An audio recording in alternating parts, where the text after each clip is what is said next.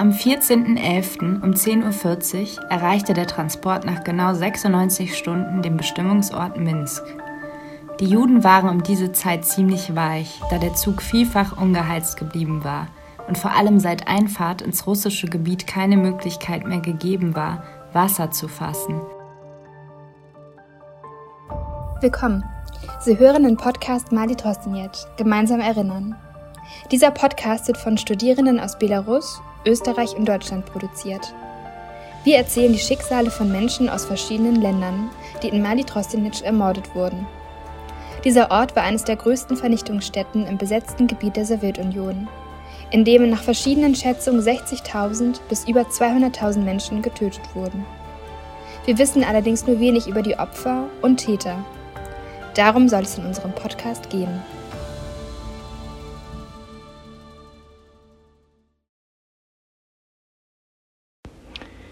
Du glaubst schon alles über den Nationalsozialismus, den Zweiten Weltkrieg und die Shoah zu wissen. Du glaubst, Jüdinnen und Juden hätten sich als passive und reine Opfer wie die Schafe zur Schlachtbank führen lassen. Deutsche Täterinnen waren alle bestialische Monster. Belarusinnen, schließlich wurde dort nahezu jede dritte Person während der Nazi-Okkupation getötet, kennst du nur als Opfer? Oder waren diese auch Täterinnen und Kollaborateurinnen?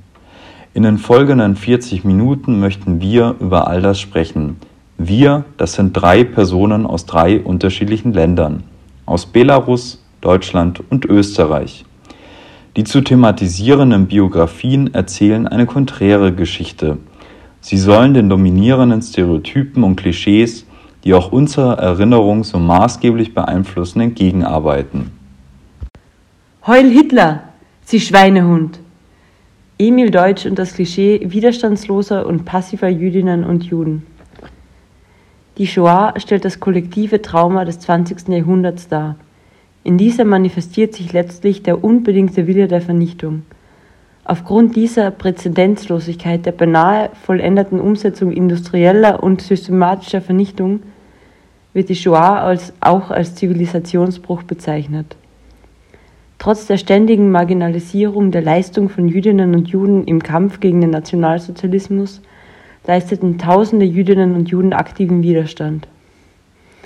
Sie kämpften in den Ghettos, den unterschiedlichen Lagern, in den Städten und Wäldern, von Frankreich bis in die verschiedenen Teilrepubliken der Sowjetunion, von Nordeuropa bis ins britische Mandatsgebiet Palästina gegen das am eigenen Leib erfahrene Unrecht, die alltägliche Diskriminierung und Erniedrigung, gegen die drohende Verfolgung und die letztlich angestrebte völlige Vernichtung des europäischen Judentums.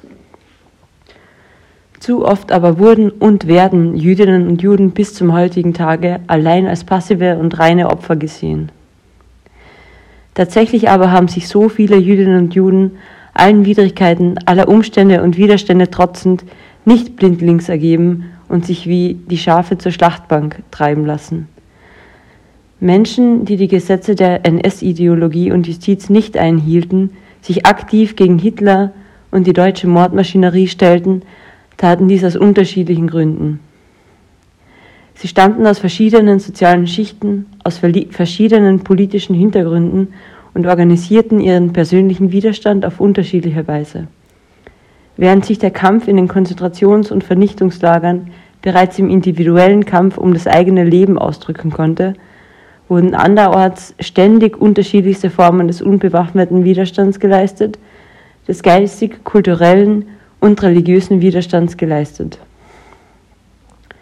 In den vielen Ghettos etablierte die jüdische Selbstverwaltung kulturelle und religiöse Institutionen und Einrichtungen. Sie begründeten Gesundheitseinrichtungen, soziale Hilfskomitees, institutionalisierten ein säkulares und religiöses Schulsystem organisierten hebräische und jiddische Chöre, Symphonieorchester, Ghetto-Theater, Ghetto-Bibliotheken und engagierten sich in den unterschiedlichsten Sportarten. Auch wenn sich die jüdische Bevölkerung Osteuropas in der ehemaligen Sowjetunion einer sehr viel erbarmungsloseren und mörderischeren Kriegsführung und Besatzungspolitik ausgesetzt sah, gab es doch besonders dort zahlreiche Aufstände von Jüdinnen und Juden. Neben dem berühmten Aufstand im Warschauer Ghetto kämpften sie an verschiedenen Orten unter differenten Umständen und Bedingungen, unter anderem als Partisaninnen gegen die Deutschen und ihre Kollaborateurinnen. Deutsche und österreichische Jüdinnen und Juden engagierten sich schon 1936 als Mitglieder der internationalen Brigaden im Spanischen Bürgerkrieg gegen den Frankofaschismus. Später waren diese maßgeblich an der Befreiung in den von Deutschen okkupierten Gebieten beteiligt. Von der nationalsozialistischen Propaganda zum anderen gemacht, nicht fern im Osten, sondern vor unser aller Haustür in so vielen Städten, Dörfern und Orten überall in Europa, wurden Jüdinnen und Juden ihrer Rechte beraubt, von Deutschen, Österreicherinnen und ihren Kollaborateurinnen beleidigt und erniedrigt, verfolgt und getötet. Der jüdischen Bevölkerung war es nicht länger erlaubt, Theater, Kinos und kulturelle Institutionen zu besuchen. Die antisemitische Hetze der Nazis war auf den Straßen allgegenwärtig. Mit dem gelben Judenstern an ihrer Kleidung gekennzeichnet, waren so viele nun den ständigen Anfeindungen und Beleidigungen der Bevölkerung ausgesetzt. In den sogenannten Sammelwohnungen wurden Jüdinnen und Juden auf engstem Raum gedrängt. Die vielen Restaurants und Nahrungsmittelläden standen der jüdischen Bevölkerung nicht mehr offen. Und trotz all dem dachten so viele Jüdinnen und Juden nicht daran, sich dem Ausschluss aus der Gesellschaft widerstandslos auszusetzen. In Wien, in diesen Tagen die drittgrößte jüdische Gemeinde Europas, schickte der im Jahre 1881 geborene Emil Deutsch zahlreiche anonymisierte Briefe an den NSDAP-Parteigenossen Robert Lehner. Als Eigentümer und Besitzer eines Bekleidungsgeschäfts lebte und arbeitete Lehner in dieser in der Leopoldstädter Praterstraße, einer Straße inmitten des zweiten Bezirks, dem Zentrum der jüdischen Gemeinde. Die Briefe dienten Deutsch vermutlich als Ventil für auch hilflose Wut, Ängste, Verbitterung und persönliche Kränkung. Sie enthalten auch Beschimpfungen Hitlers. Im Zentrum steht aber immer Lena, wahlweise als Schweinehund, Hurenhund oder Nazitrottel beleidigt, wurde Lena zum Objekt von Ver Vergeltungs- und Rachefantasien. In einem dieser Briefe schreibt Deutsch, Wir haben uns schon gestritten, wer von Ihnen von uns den Gar ausmachen wird, und ich werde trachten, dass es mir überlassen bleibt. Aber da werden Sie schauen, was ich kann, wenn ich mich dann vorstellen werde. Bis dahin, Sie Schweinehund, werden Sie doch noch am Leben sein. Dann beenden wir es. Heut Hitler, Sie Schweinehund. Während die Einschränkungen für Jüdinnen und Juden im Alltag stetig zunahmen, beharrte Emil Deutsch gegenüber Lena darauf, alles, was er bräuchte, zu haben. Auf der Praterstraße schließlich bekäme er seine Kleidung, seine Zigaretten, seinen Kuchen und seine Süßigkeiten. Er partizipiert auch weiterhin an öffentlichen Veranstaltungen, besucht Theatervorführungen und Zirkusse. Im Brief klingt dies so. Nun, Sie haben ja anderes zu tun als Ihr Geschäft. Sie müssen ja aufpassen, dass die Juden keine Zuckerl und keine Rauchwaren bekommen. Aber wir bekommen beides, so viel wir wollen. Wir haben gestern auf ihr glänzendes Aussehen fünf Liter Wein im Gasthaus getrunken und haben auch die Vereinbarung getroffen, dass jeder von uns, und wir sind unser nicht wenig, zehn Liter Wein bezahlt im Falle ihrer Verendung. Hoffentlich können wir schon heurigen trinken. Ich habe von einem ihrer Geschäftskollegen gehört, dass sie Hurenkind überall die Zettel Judeneinkauf von 11 bis 16 Uhr angeschafft haben. Es nützt aber gar nichts. Schauen Sie nur, wo die angebracht sind. Dort, wo man selber nicht sieht. Zum Beispiel bei dem Papiergeschäft Urban und bei der Trafik neben ihnen. Da bekommen wir Zigaretten, wann wir wollen und Zuckerl nebenan auch. Man wird gar nicht gefragt, ob Jude oder nicht. Im Gegenteil, sehr freundlich gegrüßt. Also, Sie sehen ja aus dem Ganzen, wie es um den Nationalsozialismus steht, Sie Nazi-Trottel. Sie haben ja gar keine Ahnung, wie gut es uns geht. Gestern waren wir im Zirkus und nachher noch in einem Restaurant auf der Praterstraße. Sie Schweinehund. Sie können machen, was Sie wollen. Wir bekommen noch alles und haben gar keinen Mangel an gar nichts. Zuckerl und Schokolade bekomme ich neben Ihnen bei Hermann, so viel ich nur will. Chick auch neben Ihnen. Höchst komisch, alles neben Ihnen. Auch einen neuen Anzug und Schuhe, da würden Sie Augen machen. Ohne Punkterl von einem arischen Schneider und Schuster. Sie können mir es bei Ihrem Vier glauben. Ich habe noch keinen fleischlosen Tag gehabt. Bäckerei wird mir bei AIDA sogar reserviert. Wenn Sie nichts mehr bekommen, Sie Schweinehund, für mich wird es aufgehoben. Ich muss es mir nur später abholen, wenn keine Schweine mehr im Geschäft sind. Wenn Sie nur eine Ahnung hätten, wie wir uns nachmittags die Zeit vertreiben. Sie würden ja tobsüchtig werden. Wir sitzen in einem wunderschönen geheizten Salon, spielen Tarok und trinken guten Bohnenkaffee. Also, wie Sie sehen, geht es uns nicht so schlecht, als Sie glauben. Wir leben bedeutend besser als früher. Am 30. April 1941 wurde Emil Deutsch festgenommen. Grund dafür war ein verhängnisvoller Fehler. Er hatte zwei Briefe verwechselt. Der an Lena adressierte Brief hatte fälschlicherweise Namen und Adresse von Deutsch enthalten. Bei den Verhören zeigte sich die Gestapo vor allem an den in den Briefen erwähnten Rundfunkverbrechen interessiert.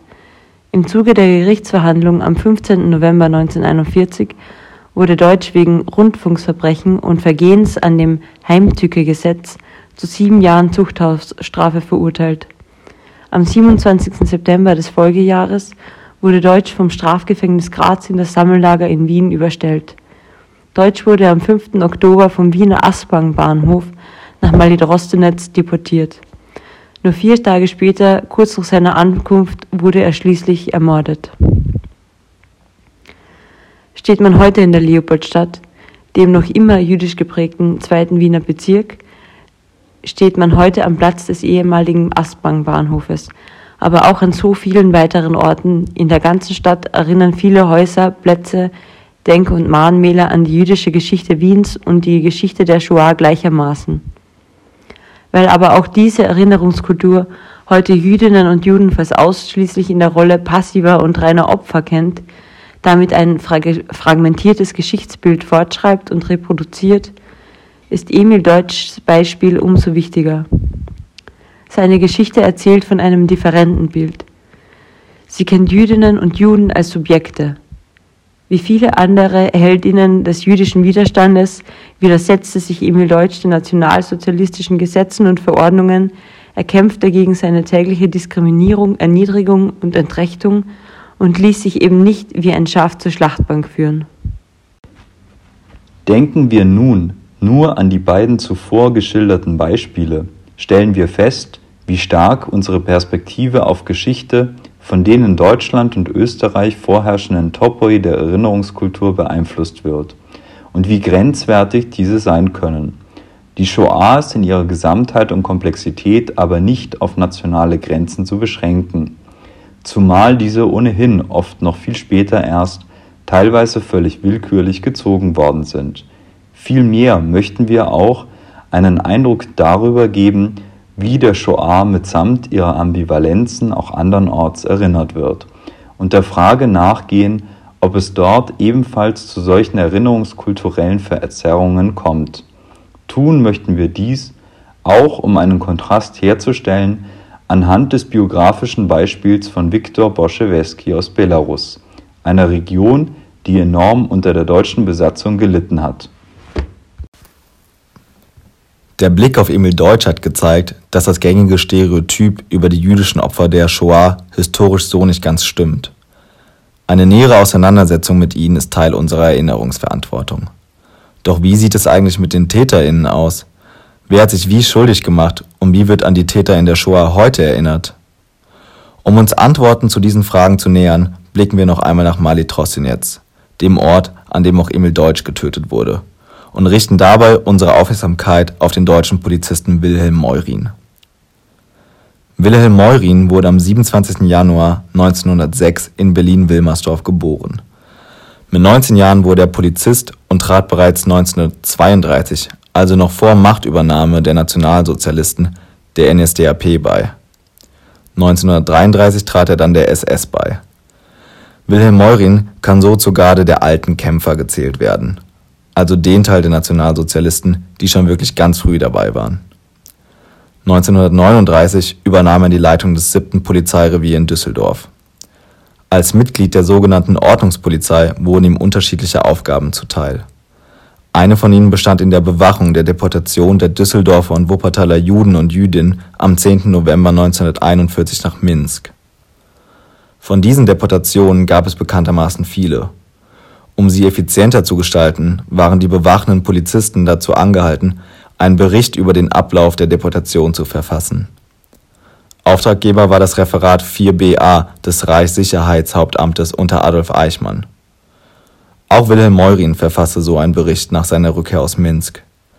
Diesen Bericht, der erst vor kurzem vom Düsseldorfer Historiker Bastian Flehrmann in einem Londoner Archiv gefunden wurde, möchte ich vorstellen, da er uns wichtige Einblicke in unterschiedliche Aspekte des Holocaust gewährt. Erstens erfahren wir darin, wie die Deportation nach Minsk aus Sicht des Begleitkommandos abliefen, und zweitens erhalten wir einen ungetrübten Einblick in die nationalsozialistische Ideologie. Und drittens können wir uns anhand des Berichts Aspekten nationalsozialistischer Täterschaft analytisch nähern. Beginnen wir mit folgendem Zitat. Am 14.11. um 10.40 Uhr erreichte der Transport nach genau 96 Stunden den Bestimmungsort Minsk. Die Juden waren um diese Zeit ziemlich weich, da der Zug vielfach ungeheizt geblieben war und vor allem seit Einfahrt ins russische Gebiet keine Möglichkeit mehr gegeben war, Wasser zu fassen, weil dort das Wasser nur gekocht verwendet werden darf. Ich andererseits keine Abkochmöglichkeit für fast 1000 Personen hatte und nicht bereits während der Fahrt Ruhe- und Typhusanfälle im Zuge haben wollte.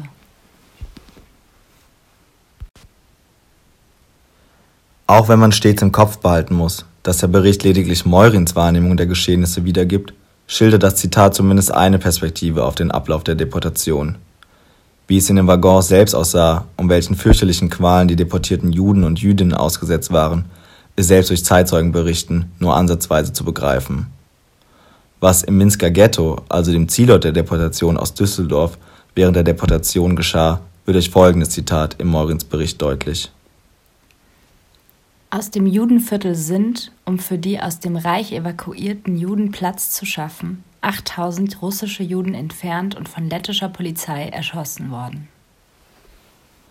Der Historiker Christian Gerlach hat herausarbeiten können, dass bei dieser Erschießung zwischen dem 7. und dem 11. November 1942 insgesamt 6.624 Minsker Juden erschossen wurden, unter denen auch Frauen und Kinder waren. Beteiligt an diesem Mordkommando waren Einheiten der Sicherheitspolizei, Hilfspolizei, Schutzpolizei und der Gendarmerie. Die Erschießungen fanden etwas außerhalb der Stadt, in einem Ort namens Tutschinka statt. Dort befand sich neben einer Kaserne ebenfalls eine Tongrube zur Herstellung von Ziegelstein, in der die Minsker Juden und Jüdinnen erschossen wurden Heute gehört Tuschinska zum Stadtgebiet von Minsk. Eine Tafel erinnert dort an die ermordeten Juden und Jüdinnen. Meurin berichtet, dass sowohl diese Erschießung der Minsker Juden als auch das gewaltsame Treiben der rheinländischen Jüdinnen und Juden vom Minsker Hauptbahnhof in das dortige Ghetto unter der Leitung eines lettischen Offiziers geschehen waren. Die Frau und Kinder dieses lettischen Offiziers sollen zuvor von Soldaten der Roten Armee ermordet worden sein.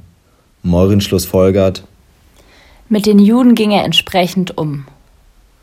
Nur warum erscheint es Meuren logisch, dass der lettische Offizier die internierten Juden und Jüdinnen behandelte, als wären sie für den Tod seiner Familie verantwortlich? Der Historiker und Gedenkstättenpädagoge Bastian Flehrmann erklärt diese unverständliche Schlussfolgerung mit dem sogenannten Judeo-Bolschewismus. Dieser Aspekt des nationalsozialistischen Antisemitismus beinhaltet eine Gleichsetzung von Judentum und Bolschewismus oder auch Kommunismus. Diese Figur erinnert stark an das antisemitische Ressentiment eines vermeintlich jüdischen Finanzkapitalismus. Beide Figuren waren gängige Propagandafiguren im nationalsozialistischen Deutschland und verdeutlichen uns heute, wie wahnhaft dieser Antisemitismus eigentlich war. Völlig beliebig wurden Juden mal mit Kommunismus gleichgesetzt, mal bestand die antisemitische Propaganda darin, Kapitalisten und Juden gleichzusetzen. Nach diesem Argumentationsmuster erschien es Wilhelm Meurin also völlig verständlich, dass der lettische Offizier seine Familie an den deportierten Juden rächte. Ein anderer Bestandteil nationalsozialistischer Ideologie wird in den Ausführungen Meurins deutlich, wenn er über die sowjetischen Kriegsgefangenen spricht. Von Zeitzeuginnen wissen wir von den katastrophalen Bedingungen im besetzten Belarus. Ziel der deutschen Kriegsführung war es nämlich, die deutschen Armeen, die auf dem Gebiet der ehemaligen Sowjetunion gegen die Rote Armee kämpften, durch Ressourcen vor Ort zu versorgen. Nach diesem Plan wurde Belarus systematisch ausgebeutet und der Tod von Millionen von Menschen einkalkuliert. Direkt davon betroffen waren auch die sowjetischen Kriegsgefangenen. Diese standen wie auch alle anderen Kriegsgefangenen eigentlich unter Schutz der Genfer Konvention, Doch die Nationalsozialisten kategorisierten sowjetische Kriegsgefangene als sogenannte Untermenschen. Schätzungen zufolge ermordeten die deutschen Besatzer zwischen 700.000 und 800.000 sowjetische Kriegsgefangene allein auf dem Gebiet des heutigen Belarus. Sie ließen sie verhungern, sie starben massenweise in den Kriegsgefangenenlagern an Krankheiten oder wurden willkürlich ermordet. Wilhelm Meurin verschweigt diese katastrophalen Bedingungen, wenn er von einer Szene am Minsker Bahnhof berichtet. In seinem Bericht beschreibt er nämlich, dass unter den sowjetischen Kriegsgefangenen zu Kannibalismus gekommen sei. Ob er tatsächlich Zeuge von Kannibalismus wurde, wissen wir nicht. Andere Ausführungen seines Berichts können relativ eindeutig widerlegt werden. Doch es ist wirklich nicht auszuschließen, dass unter den sowjetischen Kriegsgefangenen aufgrund von systematischen Aushungern auch zu Kannibalismus kam. Anstelle die Haftbedingungen zu erläutern, erklärt Meuren dieses Verhalten stattdessen rassistisch, indem er es naturalisiert. Umso zynischer erscheint sein Vergleich, wenn er im Anschluss davon schreibt, wie rührselig doch die deutschen Soldaten miteinander umgehen würden. Diese stellen ihren gefallenen Kameraden sogar kleine Kreuzchen aufs Grab.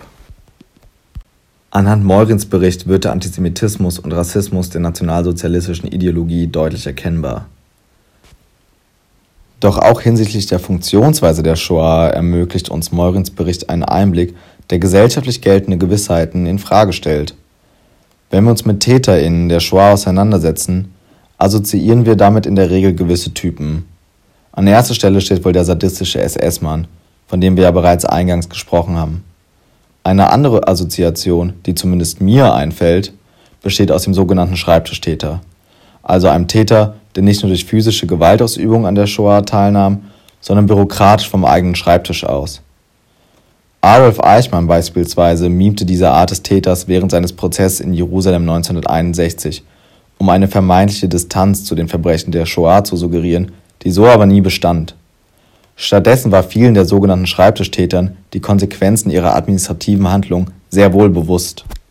Wenn wir nun nochmal den Blick auf Meurin wenden, wird bewusst, dass keine der beiden gängigen Tätervorstellungen so recht zu ihm passt. Stattdessen zeugt sein Handeln von einem komplexeren Tätertypus, der nicht auf eine Kategorisierung herunterzubrechen ist. Was macht also Meurin? Er schreibt sowohl einen Bericht über die Deportation, tätigt also neben der Bewachung der Deportation auch administrative Aufgaben. Darüber hinaus äußert er konkrete Vorschläge, wie man die Deportation effizienter gestalten könnte. Auch das tätigt er akribisch und gewissenhaft. Neben konkreten Vorschlägen, die allesamt darauf angelegt sind, die Arbeitsbedingungen für sein Wachpersonal zu verbessern, findet er in erster Linie löbliche Worte für andere. So schreibt er Die Unterstützung durch Wehrmachtsstellen, besonders in puncto Verpflegung, war sehr gut. Besonders hervorzuheben aber ist die Tätigkeit der Schwestern des Roten Kreuzes, die zu jeder Tages- und Nachtzeit zur Stelle waren und dem Kommando mehrfach sehr gut über die Verpflegungslücken hinweg geholfen haben. Das von der ersten Kompanie aufgestellte Kommando hat sich sehr gut geführt. Die Männer waren frisch und gleichbleibend diensteifrig. Zwischenfälle oder Krankmeldungen sind nicht vorgekommen. Was sich hier kollegial bis schon fast nett anhört, irritiert, wenn wir es mit den bekannten Stereotypen von TäterInnen der Shoah abgleichen. Morin war weder ein sogenannter Schreibtischtäter, noch vermittelt sein Bericht den Eindruck eines sadistischen Soziopathen. Vielmehr scheint es, als würde er genau das tun, was von ihm verlangt wird. Er identifiziert sich mit den Zielen seiner Organisation und tut, was ihm befohlen wird. In Kombination mit der entmenschlichenden Ideologie des Nationalsozialismus wurde für Menschen wie Meuren so die Vernichtung anderer moralisch unbedenklich und praktisch durchführbar. Auch wenn wir von Meurin nicht auf die gesamten Täter und Täterinnen der Shoah schließen können, so können wir zumindest anhand seiner Person gängige Stereotype von Täterschaft überprüfen und hinterfragen, ob diese uns bekannten Vorstellungen wirklich historisch zutreffend sind. Als mögliche Motive für sein Handeln können wir dem Bericht Folgendes entnehmen. An erster Stelle steht Meurens antisemitisches und rassistisches Weltbild. Es stellt das ideologische Fundament seines Handelns dar. Zweitens können wir feststellen, dass Meuren ohne zu zögern seine Befehle ausführt und er sich gänzlich mit seiner Organisation zu identifizieren scheint. Anhand einiger Hintergrundfakten wissen wir, dass Meuren zum Zeitpunkt seines Berichts bereits eine beachtliche Karriere hinter sich hatte. Seine Anpassungsfähigkeit sowie seine konkreten Vorschläge, wie man die Deportation effizienter gestalten könnte, zeugen gleichermaßen von einem Maß an Eigeninitiative als auch von einem gewissen Karrierismus, dem das Leben anderer problemlos untergeordnet wird. Worin nun genau die Motive der einzelnen Täter und Täterinnen bestanden, bleibt das Ergebnis weiterer historischer Forschung. Fest steht jedoch, dass die oben beschriebenen Motive auch bei einigen anderen Tätern der Shoah zu finden sind und sich so ein Muster abzeichnet. Aus einer erinnerungskulturellen Perspektive interessiert uns jedoch nicht nur, worin die Motive der TäterInnen bestanden, sondern auch, warum gewisse Stereotype über die TäterInnen der Shoah weiterhin existieren, obwohl sie leicht zu widerlegen wären. Allgegenwärtig sind uns Vorstellungen und überlieferte Geschichten von bestialischen Mördern und Sadisten, die Freude am Foltern und Töten fanden. Doch warum werden eigentlich ausgerechnet solche Geschichten erzählt? Dieser Frage haben sich ExpertInnen unterschiedlicher Disziplinen angenommen und sind der Meinung, dass die uns bekannte Darstellung von den Tätern und Täterinnen der Shoah einem gewissen Zweck folgen. Neben dem rein wirtschaftlichen Grund, dass sich solche Porträtierungen von Nazis medial am besten verkaufen, liegt dies unter anderem daran, dass eine monströse Darstellung der TäterInnen uns die Auseinandersetzung mit diesen erleichtert. Runtergebrochen wird das Bild vermittelt, dass die Nazis taten, was sie taten, weil sie schlichtweg böse waren. Diese Dämonisierung allerdings hat zur Folge, dass wir uns als grundlegend verschieden zu den TäterInnen wahrnehmen, was wiederum entlastend auf uns wirkt. Der Gedankengang dahinter sieht dann in etwa so aus. Wenn die Täter von damals so handelten, weil sie schlichtweg böse waren, habe ich auch nichts mit ihnen gemeinsam, weil ich nicht böse bin und muss mich somit auch nicht näher mit ihnen auseinandersetzen. Einer konsequenten Aufarbeitung der Shoah steht dies aber im Wege. Denn auch wenn es in der Shoah zu enthemmter Gewalt kam, waren es eben nicht nur Sadisten, sondern ganz normale Menschen, die ihren Teil zu den nationalsozialistischen Vernichtungsprojekten beitrugen. Stattdessen müssen wir uns also der unbequemen Frage stellen, was Menschen, und dazu können auch unsere eigenen Familienangehörige zählen, dazu veranlasste, der zu handeln. Ein Verweis auf die vermeintliche Bestialität der Täter reicht da leider nicht aus. Wenn wir uns Meurin und seine Motive, die in seinem Bericht deutlich werden, in Erinnerung rufen, wird deutlich, dass uns diese Motive auch heute noch begegnen. Ein Aspekt der Aufarbeitung des Holocaust könnte also beispielsweise darin bestehen, nicht nur danach zu schauen, wo wir uns elementar von den Tätern und Täterinnen unterscheiden, sondern der Frage nachgehen, wo wir vielleicht Gemeinsamkeiten mit ihnen entdecken. Auf diese Art der Reflexion können wir den gesellschaftlichen wie auch den subjektiven Mechanismen die die Shoah überhaupt erst möglich gemacht haben, auch pädagogisch begegnen. Denken wir nun nur an die beiden zuvor geschilderten Beispiele, stellen wir fest, wie stark unsere Perspektive auf Geschichte von den in Deutschland und Österreich vorherrschenden Topoi der Erinnerungskultur beeinflusst wird und wie grenzwertig diese manchmal auch sein können. Die Shoah ist in ihrer Gesamtheit und Komplexität aber nicht auf nationale Grenzen zu beschränken – vor allem wurden diese ohnehin oft noch erst viel später, teilweise völlig willkürlich gezogen. Vielmehr möchten wir auch einen Eindruck darüber geben, wie der Shoah mitsamt ihrer Ambivalenzen auch andernorts erinnert wird und dabei der Frage nachgehen, ob es dort ebenfalls zu solchen erinnerungskulturellen Verzerrungen kommt. Tun möchten wir dies, auch um einen Kontrast herzustellen, anhand des biografischen Beispiels von Viktor Boschewski aus Belarus, einer Region, wie wir ja eben gelernt haben, die enorm unter der deutschen Besatzung gelitten hat. Wenn wir über den Zweiten Weltkrieg auf dem Gebiet des heutigen Belarus sprechen, war es jenes Land, das fast drei Jahre lang von den Nazis besetzt war. In dieser Zeit wurden Hunderte von Ghettos, Lager und Massenerschießungsorte errichtet, in denen tausende Menschen getötet wurden. Wer aber waren die Mörder? Wenn man sich die Inschriften auf den Denkmälern genauer ansieht, wird dort zumeist auf deutsche Nazis, Invasoren, Nazi-Henker oder Hitleristen verwiesen. Doch gab es wirklich nur deutsche Täter? Ganz und gar nicht. Unter den Tätern befanden sich beispielsweise auch Litauer, Letten, Esten und Ukraine. Selten jedoch wird über beteiligte Belarussen gesprochen. Doch es waren eben auch Belarussen, die an den Erschießungen teilnahmen. Ich spreche hier nicht von Einzelfällen, sondern von ganzen Einheiten. Im Sommer 1942 begonnen die deutschen Besatzer in Minsk mit der Bildung einer Polizeieinheit. Diese ersten SD-Bataillone, also Sicherheitsdienstbataillone, wurden noch eher zufällig zusammengestellt. Das Kommando hatten die Deutschen, deren Sprache die Belarussen nicht verstanden. Das führte zur Fahnenflucht der belarussischen Polizisten. Deswegen beschlossen die deutschen Besatzer Anfang 1943, das 13. SD-Bataillon zu gründen. Dieses bestand nämlich ausschließlich aus freiwilligen Belarussen, einschließlich der kommandierenden Offiziere. Im Herbst desselben Jahres zählte es bereits tausende Mann in insgesamt fünf Kompanien. Über die letzte, nämlich die fünfte Kompanie des 13. Bataillons, die in der Stadt Villeka gebildet wurde, möchte ich hier genauer sprechen.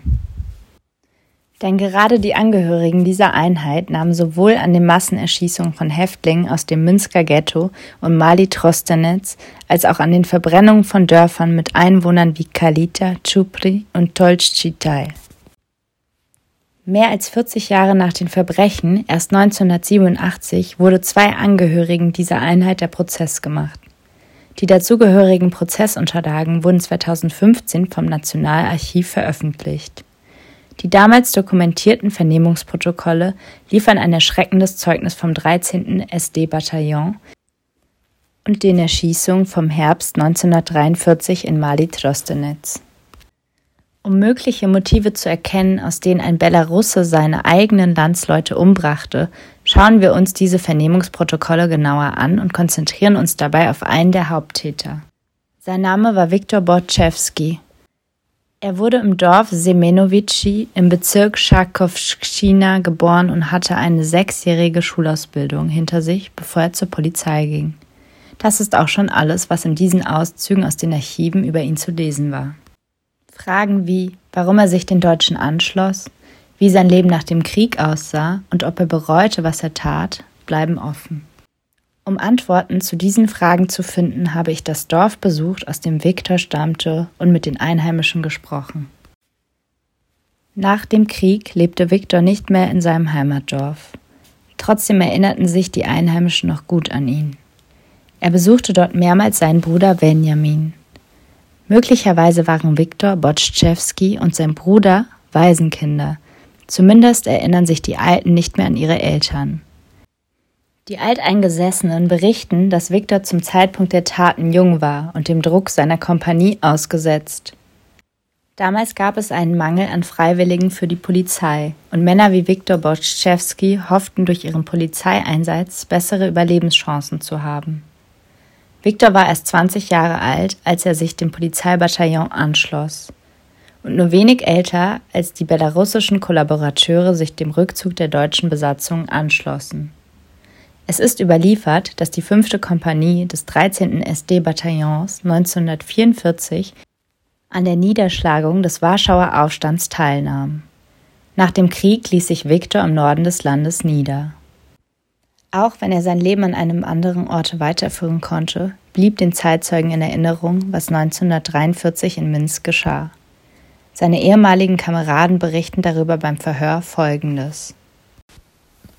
Im Spätherbst 1943, auf Befehl des Kompanieführer, zusammen mit Boschewski Viktor und anderen Polizisten der 5. Kompanie des SD in einer Stärke von nicht weniger als 30 Mann, gingen wir in das Ghetto von Minsk.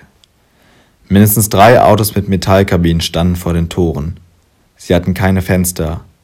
Es gab nur eine fest verschlossene Tür. Ich hörte von meinem Kameraden, dass diese Autos so konstruiert wurden, damit die Menschen darin erstickten. Vor Ort wurden sie Seelenersticker genannt. Die Polizisten wurden in Gruppen von sieben oder acht Personen aufgeteilt. Sie hatten die Aufgabe, im Ghetto die Häftlinge aus ihren Wohnungen zu holen und sie zu den Gaswagen zu bringen. Bevor sie in den Gaswagen gezerrt wurden, mussten sich die sowjetischen Juden und Jüdinnen entkleiden. Mindestens 40 Personen wurden in diesem Gaswagen getötet.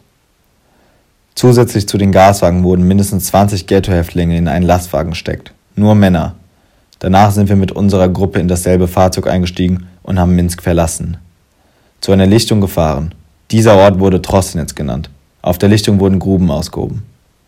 Als ich in Trostenetz ankam, sah ich, dass auf der Lichtung ein Gaswagen stand den wir im Ghetto mit Frauen, alten Menschen und Kindern beladen hatten. Ein deutscher Soldat öffnete die Tür. Die Menschen, die durch die Abgase getötet wurden, waren schmutzig, voller Ausscheidung und hatten Schaum vor dem Mund. Die Ghettoinsassen, die mitgefahren waren, begannen die Leichen zu entladen, direkt in die Gräben. Dann zogen sie auf Befehl ihre Kleider aus und stellten sich in die Nähe der Grube auf.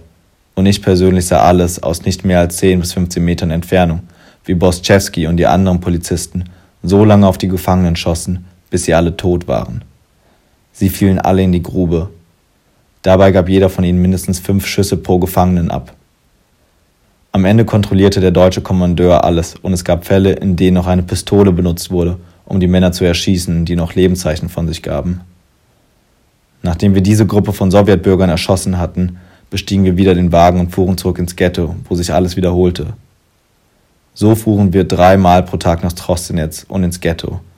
Boschewski, Viktor und andere Polizisten unserer Kompanie erschossen mindestens 180 Sowjetbürger jüdischer Nationalität. Ein anderer Zeuge sagte, dass Polizisten der 5. Kompanie nicht nur an den Erschießungen teilgenommen hatten. Ich erinnere mich gut daran, dass unsere 5. Kompanie lange Zeit in Trostenetz im Einsatz war und den ganzen Tag mit dem Verbrennen der Leichen beschäftigt war. Es waren die zuvor ermordeten jüdischen Gefangene vom Minsker Ghetto. Wir alle verstanden, dass die Verbrennung der Leichen durchgeführt wurde, um die Spuren des Verbrechens zu beseitigen. Jeden Tag wurden 15 Männer auf die Waldlichtung nach Trostinetz gebracht, um die Leichen mit Metallhaken herauszuziehen und anschließend wurden sie verbrannt. Soweit ich mich erinnere, fuhren die Mitglieder der 5. Kompanie nach Trostinetz, um die Leichen zu verbrennen. Sie arbeiteten circa zwei bis drei Wochen lang, ohne Unterbrechung. 1987 verurteilte das Gericht zwei der knapp 1000 Polizisten des 13. SD-Bataillons zum Tode. Einer von ihnen war Viktor Botschewski. Gegen das Urteil wurde kein Einspruch eingelegt. Bis heute bemüht der belarussische Staat ein Bild der Belarussen als das Volk, das vor allem Widerstand gegen die Besatzung geleistet hat. Zugleich werden die Belarussen als Opfernation dargestellt, als Bewohnerinnen von Dörfern, die von den Nazis radikal vernichtet wurden. In diesem Narrativ sind Belarussen ein friedliches und gerechtes Volk, das nicht in der Lage wäre, an den nationalsozialistischen Gräueltaten teilzunehmen. Das Beispiel Viktors und seiner Einheit lehrt uns anderes. Mit Hilfe seiner Biografie können wir nachvollziehen, wie die dramatischen Ereignisse des Zweiten Weltkriegs auf seine persönliche Entscheidung Einfluss nahmen auch wenn ihn dies nicht von seiner persönlichen Verantwortung befreit. Vor allem aber macht die Geschichte Viktors auf die Komplexität der belarussischen Geschichte aufmerksam und verdeutlicht, dass die Geschichte nicht so eindeutig ist, wie in Belarus oftmals geschildert wird. Im Laufe der politischen Krise in Belarus 2020 wurde das Thema der belarussischen Kollaboration instrumentalisiert. Diejenigen, die mit dem aktuellen Regime nicht einverstanden sind, wurden als Nachkommen belarussischer Kollaborateure diffamiert. Statt zu vereinfachen, ist es also dringend nötig, auch die unbequemen Aspekte der Geschichte aufzuarbeiten und nationale Mythen in Frage zu stellen. Wir konnten einiges feststellen. Zwischen der Erinnerungskultur der verschiedenen nationalen Staaten liegen große Unterschiede und Differenzen. Die Erinnerungs- und Gedenkkultur aber ist in den einzelnen Staaten ebenso nicht eindeutig wie homogen. In den beiden deutschsprachigen Gebieten, in Deutschland und Österreich, dienen historische Bilder und Erinnerungen nicht selten als Mittel der Entlastung. Man möchte sich möglichst weit, auch emotional von den Täterinnen distanzieren und entfernen, um nichts mit ihren beschämenden Taten zu tun zu haben. Deutsche und österreichische TäterInnen, beide erscheinen in derartigen Geschichtsbildern schließlich als brutale Monster und überzeugte nationalsozialistische Ideologinnen einerseits oder aber moralisch handelnde Angehörige der Wehrmacht, die auf Befehl hin handeln mussten andererseits. Solche problematischen und von Stereotypen gespeisten Formen der Darstellung funktionieren letzten Endes als Strategie. Diese Strategie dient zur psychischen, familiären und letztlich auch zur nationalen Entlastung. Gleichermaßen zementiert diese Strategie eine Mauer, die eine Beschäftigung mit der Geschichte des Nationalsozialismus und der Shoah verhindert. Analog zu der vereinfachten Darstellung zu den Täterinnen bleiben Jüdinnen und Juden in dieser Erinnerungskultur zumeist lediglich passive und reine Opfer. Dieses fragmentierte, wie schlicht falsche Geschichtsbild reproduziert nicht allein einmal mehr antisemitische Stereotype, es entmenschlicht Angehörige des jüdischen Glaubens auch. Eine angebliche Minderwertigkeit und Unterlegenheit der Opfer gegenüber den Täterinnen in der Shoah, gegenüber der sogenannten arischen Rasse, wie sie von den Nationalsozialistinnen propagiert wurde, wird damit auch noch 75 Jahre nach dem Ende der nationalsozialistischen Schreckensherrschaft gefestigt.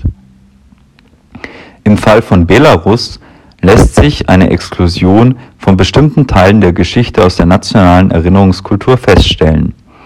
Eine der historischen Realität entsprechende Abbildung der oft sehr ambivalenten Geschichte würde das nationale Narrativ doch vor allem stören.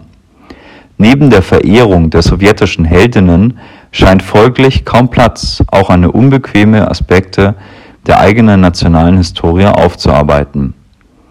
Um den problematischen Risiken einer Instrumentalisierung von Geschichte und Erinnerung entgegenzuwirken, plädieren wir deshalb für eine Erinnerungskultur, die nicht an den oft willkürlich gesetzten Grenzen eines Staates endet. Die Shoah war eine Katastrophe, die von Deutschen, Österreicherinnen und deren Kollaborateurinnen begangen wurde. Sie prägte das Leben so vieler Menschen überall in Europa. Die Flucht und Migration von Personen beeinflusste gar das gesamte Weltgeschehen. Diese globalen Aspekte allein schreien geradezu nach einer transnationalen Aufarbeitung der Geschichte.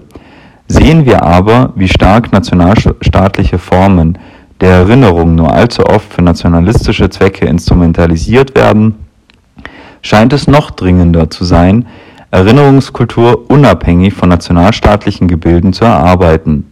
Ein erster Schritt dafür kann so aussehen, dass man diese nationalen Narrative voller Klischees und Stereotype nebeneinander stellt. Eine derartige Gegenüberstellung lässt einen vielleicht erkennen, wie widersprüchlich und störend sich diese zueinander verhalten. Dieses Verhältnis könnte dann zu einer individuellen Reflexion der Narrative führen, die von so vielen Menschen noch heute internalisiert sind. Am Ende aber sollte auch eine transnationale oder europäische Erinnerungskultur nicht die eines einzelnen Staates ablösen. Vielmehr bedarf es einer individuellen Auseinandersetzung und Aufarbeitung mit den geschichtlichen Ereignissen des Nationalsozialismus, des Zweiten Weltkrieges und der Shoah, um eine Instrumentalisierung der Geschichte zu verhindern. Vielen Dank fürs Zuhören.